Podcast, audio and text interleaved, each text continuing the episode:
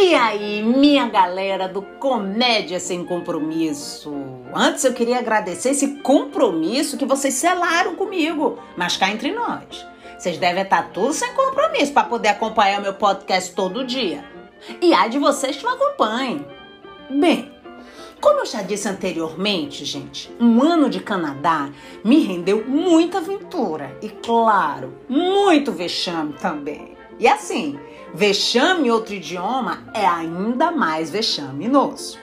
Eu fiz muitos amigos no Canadá, brasileiros, estrangeiros, mas eu tive um grande amigo, Marco, que eu digo que foi meu irmão de alma. A gente até cantou bossa nova na praia e tentamos fechar uma apresentação de bossa nova em um pub. Pode? Claro que pode. Só que não rolou, né? E a gente também era parceiro de dança. Chegava nos lugares e a gente arrasava. E claro, onde tem brasileiro dançando, tem gringo olhando. Aí você fala, Bárbara, você não tem modéstia nenhuma.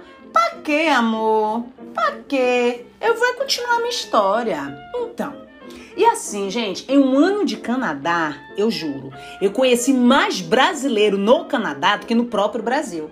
Brasileiro brota da terra, do ar, de uma lata de cerveja, você piscou, pronto, já tem três brasileiros do seu lado. E por conta disso, nós descobrimos uma festa brasileira em Vancouver que rolava todo mês, só com músicas que eram top no Brasil. Gente, aquela festa me fazia sentir assim no Carnaval de Salvador. E eu não dançava. Eu saía do meu corpo e deixava ele solto assim na pista, sabe? E sempre que tinha uma festa brasileira, eu adorava levar os amigos e as amigas estrangeiros para eles saberem o que era festa de verdade, sabe, gente? Assim, porque eles podem até ser do primeiro mundo, mas festa de primeira só no Brasil, meu bem. E claro que a gente tentava ensinar uns passos para os estrangeiros, para eles não ficarem assim tão deslocados mas é como meu amigo Marco me disse um dia, Bárbara, se a gente olhar essa galera dançando, a gente se perde. Porque entre o estrangeiro e a música brasileira existe um obstáculo chamado ritmo que poucos deles conseguem vencer. Mas como eu sou otimista, eu tentei, juro que eu tentei ensinar um grupo de amigas estrangeiras a sambar. Elas ficavam pulando, gente, de um pé pro outro, de um pé pro outro, mexendo a cabeça. E elas pulavam tanto que parecia assim que o chão tava pegando fogo, né? E elas todas felizes, ainda me perguntavam se elas estavam sambando. E eu, gente, que eu não queria destruir a autoestima de ninguém, eu dizia que daquele jeito elas podiam até desfilar em escola de samba, né? Mas enfim, agora a gente chega na parte que interessa. Olha lá. Era o início de inverno. Marco, esse meu irmão de alma, Gabi, aquela minha amiga suíça que estava na mesma casa que eu, e eu resolvemos ir para uma festa brasileira para aquecer a alma, né? Claro que a gente tomava uma caipirinha para aquecer mais rápido, mas só uma mesmo, né? Senão podia entrar em combustão na hora do samba. Eu, caipirinha e samba, não daria certo. Não que eu seja de beber, mas você fora do Brasil, uma bebidinha para aquecer naquele frio? Ah, enfim.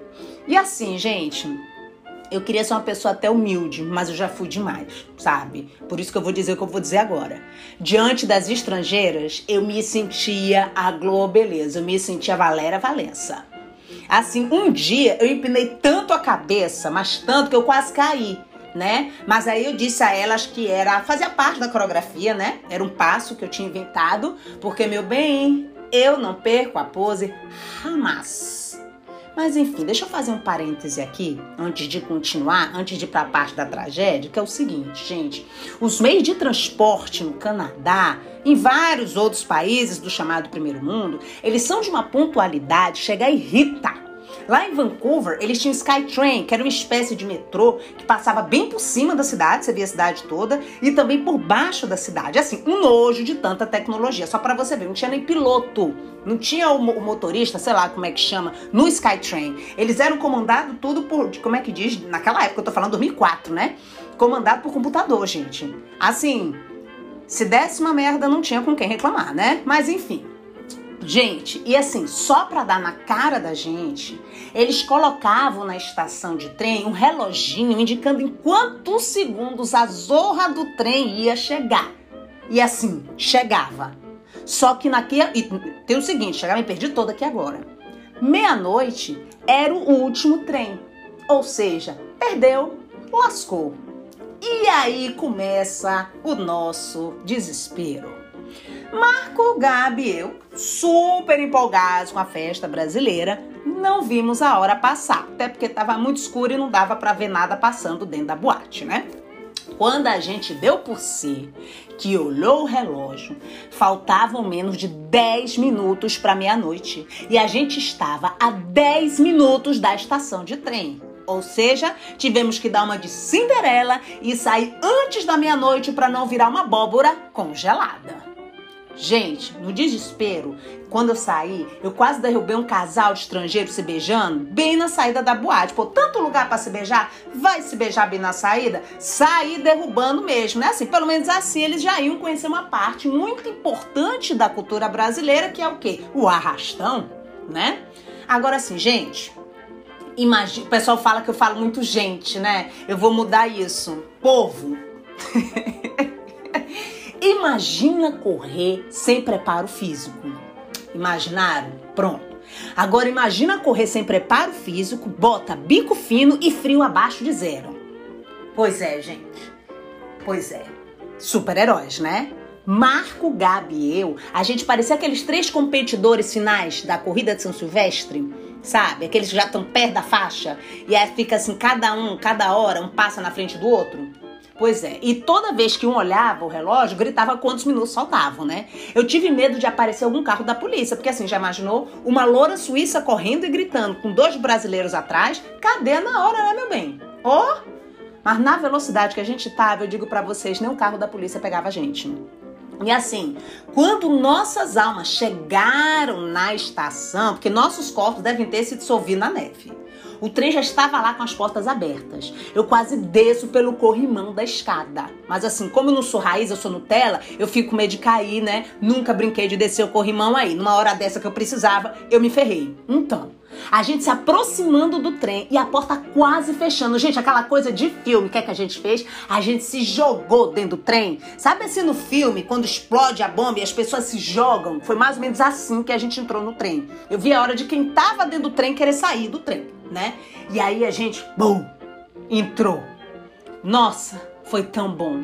Só que a gente assim, a gente tava em falta de ar para poder sorrir de felicidade, né? Mas assim, apesar de arfando, a gente olhava um pro outro e via que a gente estava feliz, né? E assim, mais feliz ainda porque tava vazio, claro, trem da meia-noite e dava para ir sentado. E eu vou dizer uma coisa, do jeito que eu tava podre de cansada, se não tivesse lugar, ah, meu bem, ou eu ia no chão, ou eu ia sentado no colo de alguém, entendeu? As minhas pernas tremiam tanto que eu não sei se era de frio ou se elas ainda estavam em alguma coreografia da festa que a gente saiu correndo, né? Resumindo, meu povo, festa na boate, 20 dólares. Caipirinha, 5 dólares. Ticket do Skytrain, 2 dólares. Poder dormir na minha cama quentinha não tinha preço. Bem, galera, that's all for today. See you guys. Olha lá, hein? Tem coisa? Tem coisa? Ah, se tem coisa.